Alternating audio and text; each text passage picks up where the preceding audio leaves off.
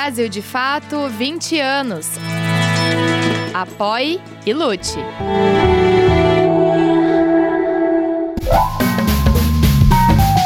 Brasil de Fato Entrevista.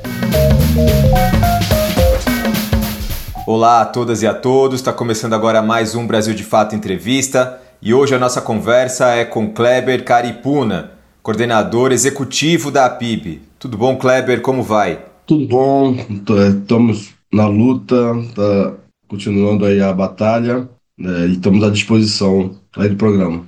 Kleber Caripuna é coordenador executivo da Articulação dos Povos Indígenas do Brasil, a APIB. É graduado em Gestão Ambiental e mestrando em Direitos Humanos e Cidadania pela Universidade de Brasília.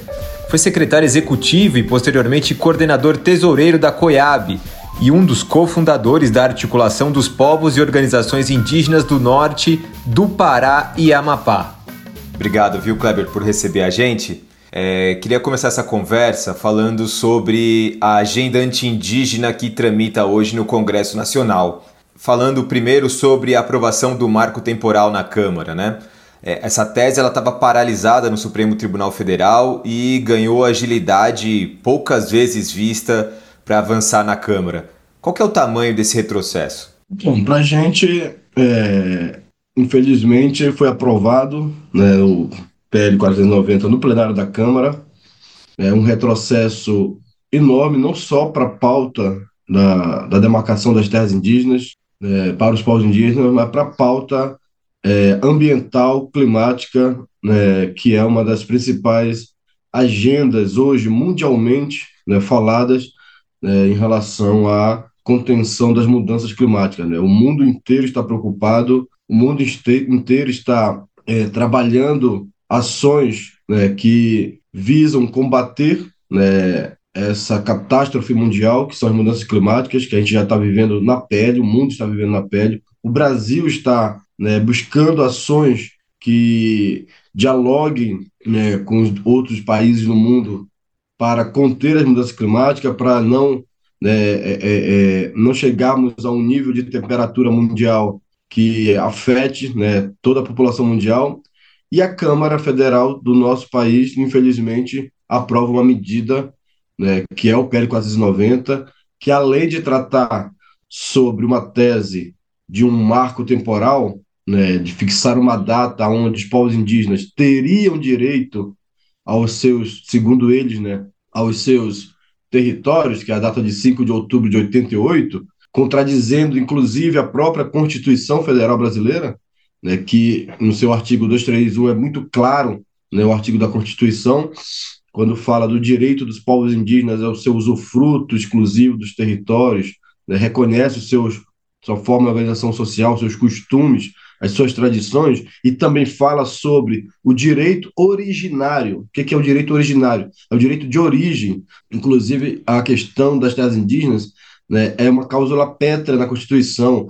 Né? Então, o artigo fala, é claro, né, o direito originário às suas terras, tradicionalmente ocupadas né, e o PL 490 né, tenta fixar uma data onde esse direito originário teria, né, é, teria é, é, validade, né, o que para a gente é totalmente incondicional. E para além disso, né, o PL também aprovado agora, né, recentemente, na última terça-feira, dia 30, né, na Câmara, é, além disso, né, traz também no seu bojo aí do PL várias outras medidas que né, visam aí a exploração, a abertura, né, a depredação dos territórios indígenas, né, abertura para grandes empreendimentos, para é, é, é, é mineração na terra indígena, enfim, para contato forçado com povos em isolamento voluntário. O Brasil, que é o único país do mundo que detém né, a maior população em povos em isolamento, em pleno século XXI ainda, né, povos ainda em isolamento voluntários que né, se negam a ter contato com a sociedade em geral, né, por entender né, e viver né, naturalmente ali no seu habitat natural, no seu convívio, e o PL 490 traz no seu bojo né, a possibilidade de um, um, contato forçado com esses povos. Então, o PL 490 ele é completamente inconstitucional, né, para a gente não deveria nem estar tramitando, mas infelizmente né, é, é, foi é, colocado aí esse PL e aprovado agora na Câmara Federal pelos deputados federais que todos vocês ajudaram né, a eleger, né, principalmente os deputados federais que são contra né, povos indígenas, contra meio ambiente, contra né, o combate às mudanças climáticas, né, contra a, a, a, o social, né, os direitos humanos, principalmente relacionados ao povo indígena, aprovado agora na Câmara né, no último dia 30 e vai agora para o Senado e vamos continuar né, nessa luta, nessa batalha. É, os indígenas se mobilizaram em várias partes do país para tentar barrar o avanço dessa pauta. Né? Agora, como você falou, ela vai para o Senado é, e a expectativa de que o projeto seja enterrado por lá, é, Kleber. Outra coisa, e há mais protestos programados para tentar barrar esse avanço? Eu vi que a PIB mesmo se reuniu com o presidente do Senado, Rodrigo Pacheco. A gente estava se movimentando já de algum tempo atrás, tentando. É, é, é, é importante salientar que o PL ali é de 2007, né? Então, mais de 10 anos aí tramitando, e muito, muito né, desse tempo de tramitação que durou né, tem a ver com várias estratégias nossas lá atrás, né, de incidência, né, de articulação, para tentar é, extinguir de vez né, esse PL né, na Câmara, é, mas infelizmente ele continuou tramitando e agora, nessa última semana, né, é, sendo aprovado na Câmara. Então, para a gente, é, é, é, a estratégia vem dando certo né, de enfrentamento. A gente sabe que a Câmara Federal, principalmente, né, após essas últimas eleições, ganhou um, um, um peso de, de, de, de, de, né, de ação dos nossos né, inimigos muito mais forte. Então a gente já tinha isso em mente que ele iria ser aprovado na Câmara e a estratégia continua, né, de incidência de articulação. E uma delas é, foi inclusive no mesmo dia 30, né, uma reunião com o senador né, Rodrigo Pacheco, presidente do Senado, que também faz parte da nossa né, estratégia de diálogo, né, de articulação, de incidência, para tentar barrar né, e eliminar esse PL agora no Senado. Né? Já ganhou um novo número, não me recordo se não me falha a memória, 2953 ou 2903, já tem um número no Senado já, inclusive já está aberto para enquete no Senado, né, se concordam ou não concordam com o PL, então é, também faz parte da nossa incidência já essa reunião que nós tivemos com o senador Rodrigo Pacheco, né, onde ele se né, trouxe para a gente, né, colocamos todos os riscos né, e todas as, né, as inconstitucionalidades que contém né, no bojo do PL, e ele colocou né, para a gente o seu compromisso em, em tramitar né, de uma maneira mais é, cautelosa né, esse PL no Senado, né, não aprovando né, rapidamente, né, porque entende que é, é uma pauta delicada, assim como outras pautas, exemplificou outras pautas que estão tramitando também no Senado, que tem essa mesma categoria de delicadeza, né, de preocupação, que até hoje nunca foram ainda aprovadas, porque precisam passar por uma análise muito mais é, minuciosa, detalhada de todos os senadores e senadoras, e ele nos deu esse compromisso também em relação ao PL 490, né, tramitando no Senado. É importante esse tipo de articulação, Kleber. É... E ainda uma outra estratégia possível que é o veto presidencial. É... Por outro lado, há também uma correlação de forças hoje no Congresso Nacional que provavelmente derrubaria esse veto, né? Está também nessas etapas das nossas estratégias a questão do veto presidencial. É, assim como várias outras né, é, etapas né, que a gente não está se antecipando para não, né, como a questão judicial também, né, para não né, é, é, atropelar o processo né, em relação à, à, tramitação desse PL, enfim, e possivelmente tentar derrotá-lo, né, derrubá-lo e não ter esse PL aprovado. O veto presidencial é uma das questões que a gente está analisando, é, e justamente como você falou, né, a correlação de forças hoje, né, a gente pode ver isso muito claro agora na aprovação da MP 1154, né, de organização né, dos ministeriais aí do governo, né? O quanto que foi necessário o próprio presidente Lula né, agir né, para poder né, garantir aí a aprovação, aprovação do, do, da MP 154. A, a gente então imagina que o, a estratégia do veto presidencial ela está sim no radar, né, estamos né, é, pensando já é, mais lá para frente. Na verdade, a gente espera estar é, é, é, tá focando agora na estratégia do Senado e de ter um tempo bem largo, né, que dure bastante tempo, não, não sabemos quanto tempo isso pode durar, né, no, só para ter um exemplo aí da tramitação da Câmara, né, mais de 10 anos o PL tramitando lá, a gente espera né, ter bastantes oitivas, comissões, audiências, né, escutas né, no Senado para debater né, é, o PL lá no Senado, e posteriormente, se por acaso né, não conseguirmos derrotá-lo ele no Senado, e ele for para a sanção presidencial, o veto com certeza vai ser uma das estratégias que nós estamos trabalhando e pensando lá na frente.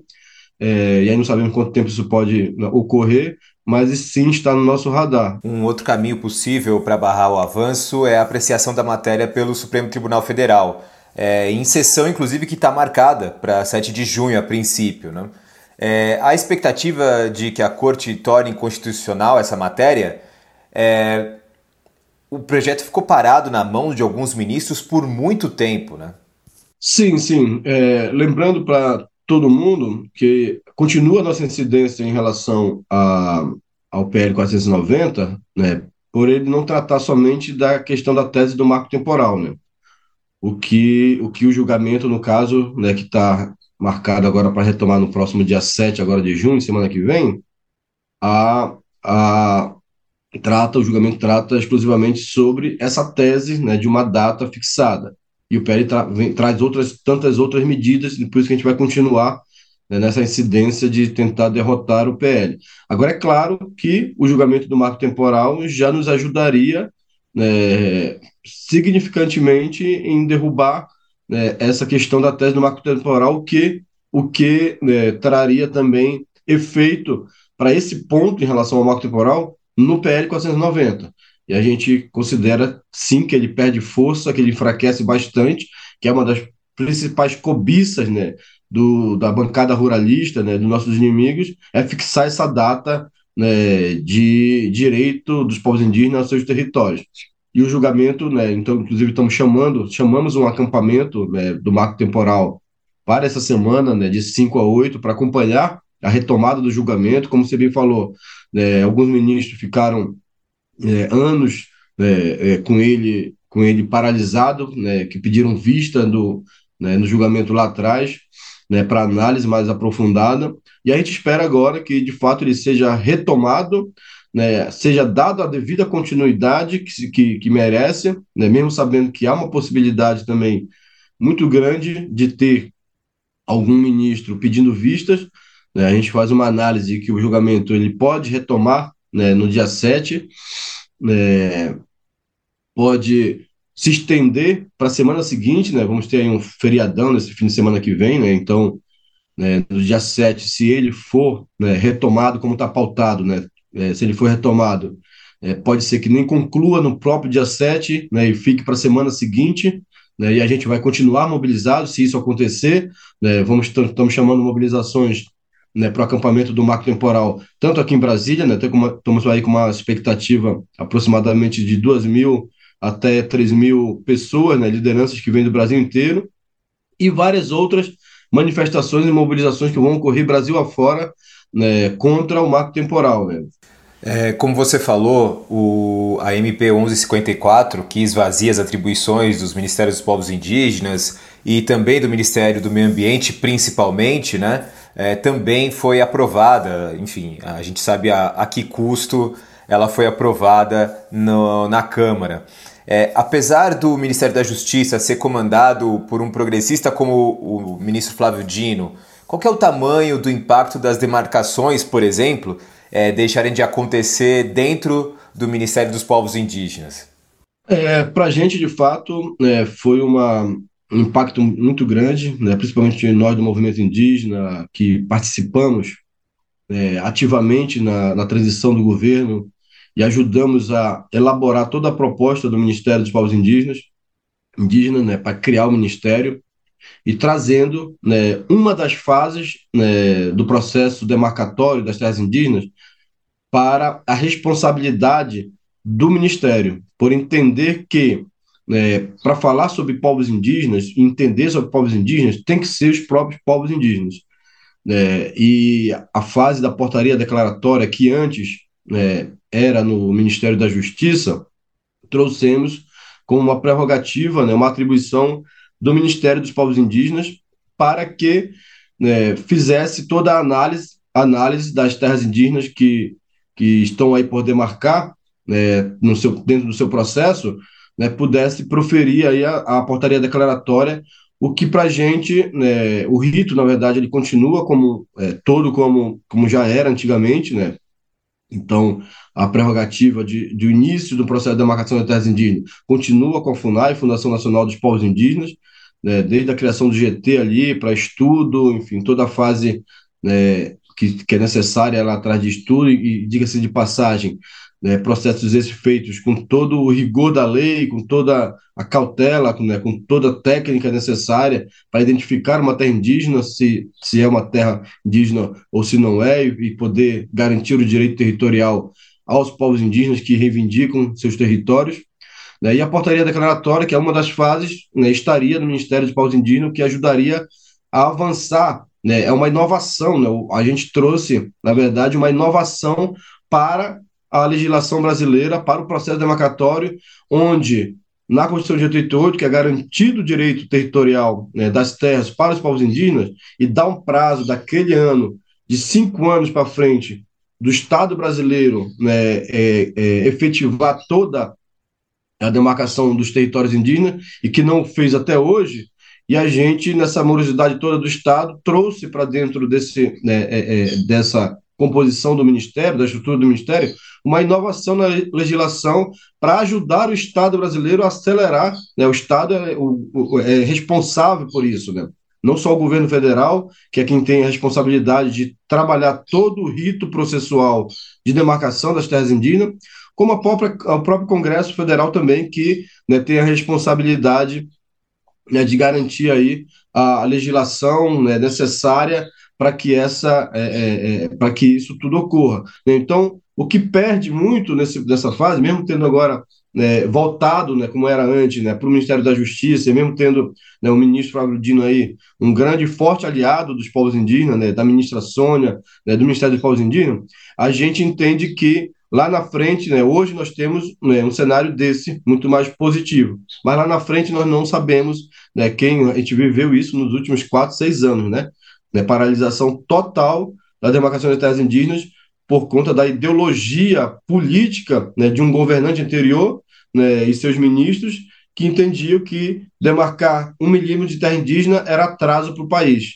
E, e, quando toda a sociedade mundial né, já, já, já elegeu como, como salvação número um para conter as mudanças climáticas, a demarcação de terras indígenas e a criação de áreas de proteção né, ambiental. E um outro tema que tem dividido, inclusive, setores do governo federal é a exploração de petróleo na foz do Amazonas. Né? É, se o IBAMA acabar cedendo a esse projeto, é, que há muita pressão sobre o órgão nesse momento, né? qual é o tamanho do impacto dessa exploração para as populações locais e também para o meio ambiente. Lembrando que, como você disse, não, a comunidade internacional reconhece a importância é, da preservação ambiental feita pelos povos indígenas, mas isso há também dados científicos né, de avaliação desse processo. Né? Então, para a gente é, é, quase que incabível né, um, um governo, né, um país né, que no em pleno século XXI né, com toda a responsabilidade ambiental que tem, né, com todo o discurso né, de ambiental que tem, né, está né, trabalhando, e diga-se de passagem, né, o projeto de, de, de, de, exploração de lotes de petróleo, de pesquisa né, de lotes de petróleo é, é, na, na Amazônia brasileira, é lá de trás né, do governo ainda, né, ainda do governo é do PT, né? Então, isso veio avançando ao longo desses anos e se concretizou agora né, essa, essa, o leilão desses lotes nos últimos anos. E um desses lotes, né, possivelmente, seja, né, é, é, se for né, no estudo detectado né, é potencial para exploração do petróleo na região, é a Foz do Amazonas, que inclusive é ali na minha região, próximo ao município de Oiapoque, no Amapá, né, onde estão os povos indígenas né, Caripuna, Galibimaruorno, né, Calinã e Palicu, e que reivindicam, na verdade, um melhor estudo, uma melhor avaliação.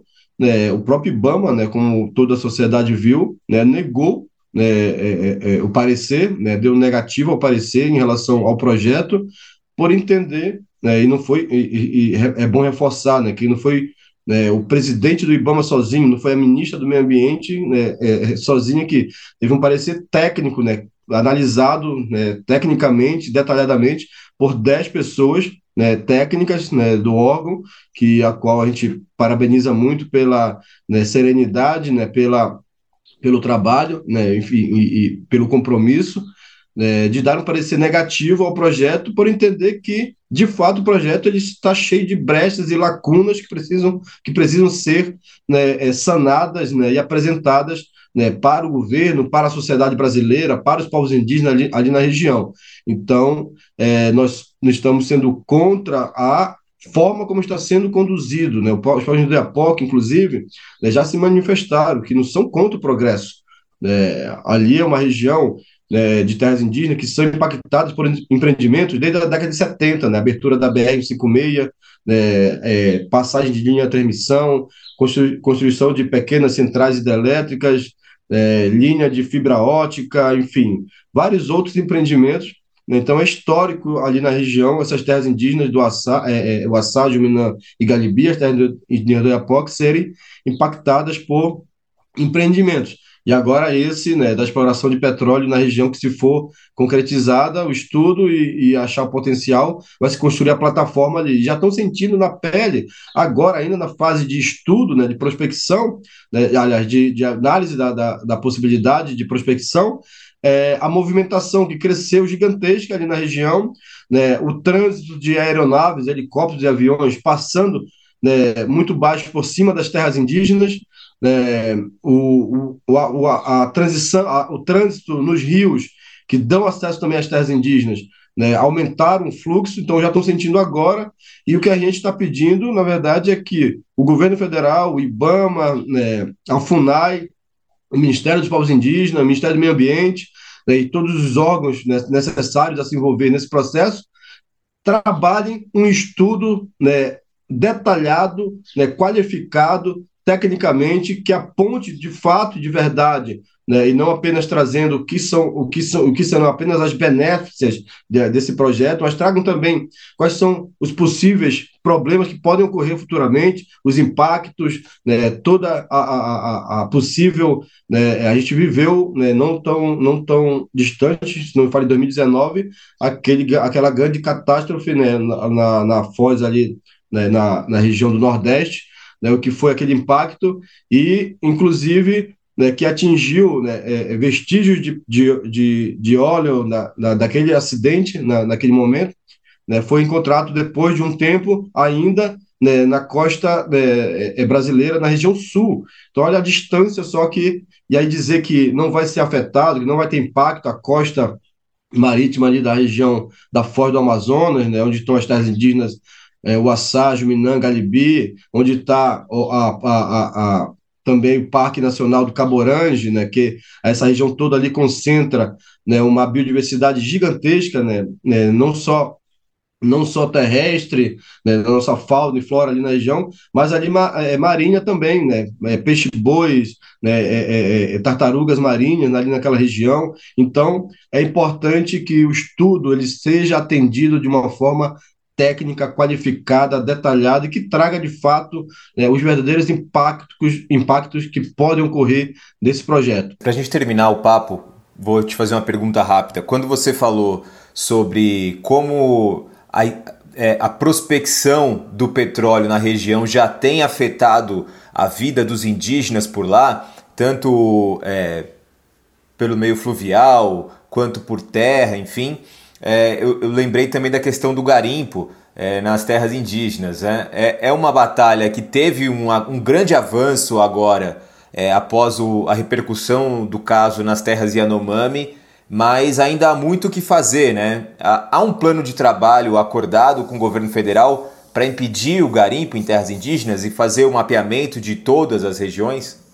É, Então, é uma questão que a gente vem batendo muito forte, né, de longas datas, né, cobramos muito o governo eh, atual agora né, a trabalhar um plano nesse sentido, né, a PIB mesmo lá atrás né, entrou no Supremo com a DPF 709, né, que vem que vem ajudando, inclusive, né, a, a tanto no governo anterior, né, que não cumpriu quase nada ou nada, né, na verdade, do que foi determinado pelo Supremo em relação às medidas que eram necessárias né, para conter naquela época era muito focado no avanço da Covid né, na, nas terras indígenas, mas também uma proteção para esses os territórios.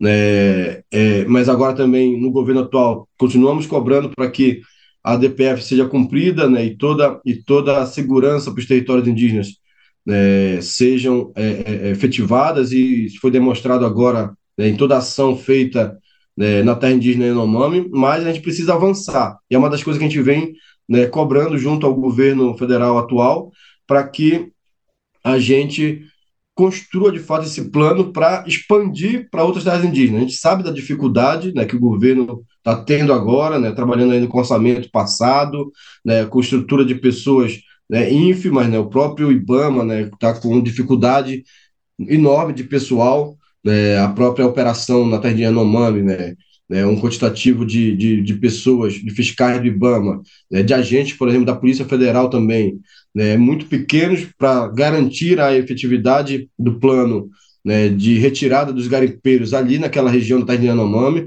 já surtiu algum efeito, né, deu uma travada, mas o garimpo continua na terra Yanomami, então é importante ressaltar isso, ainda continua os invasores lá no território, então é preciso né, uma, um, um esforço ainda né, maior né, do governo para garantir que lá se implemente de fato o plano e consiga se retirar todos os garimpeiros e também algo pensado para proteger as outras terras indígenas. Né? Temos relatos recentes já de que os garimpeiros que já saíram da terra Yanomami estão procurando outras terras indígenas próximas ali na região.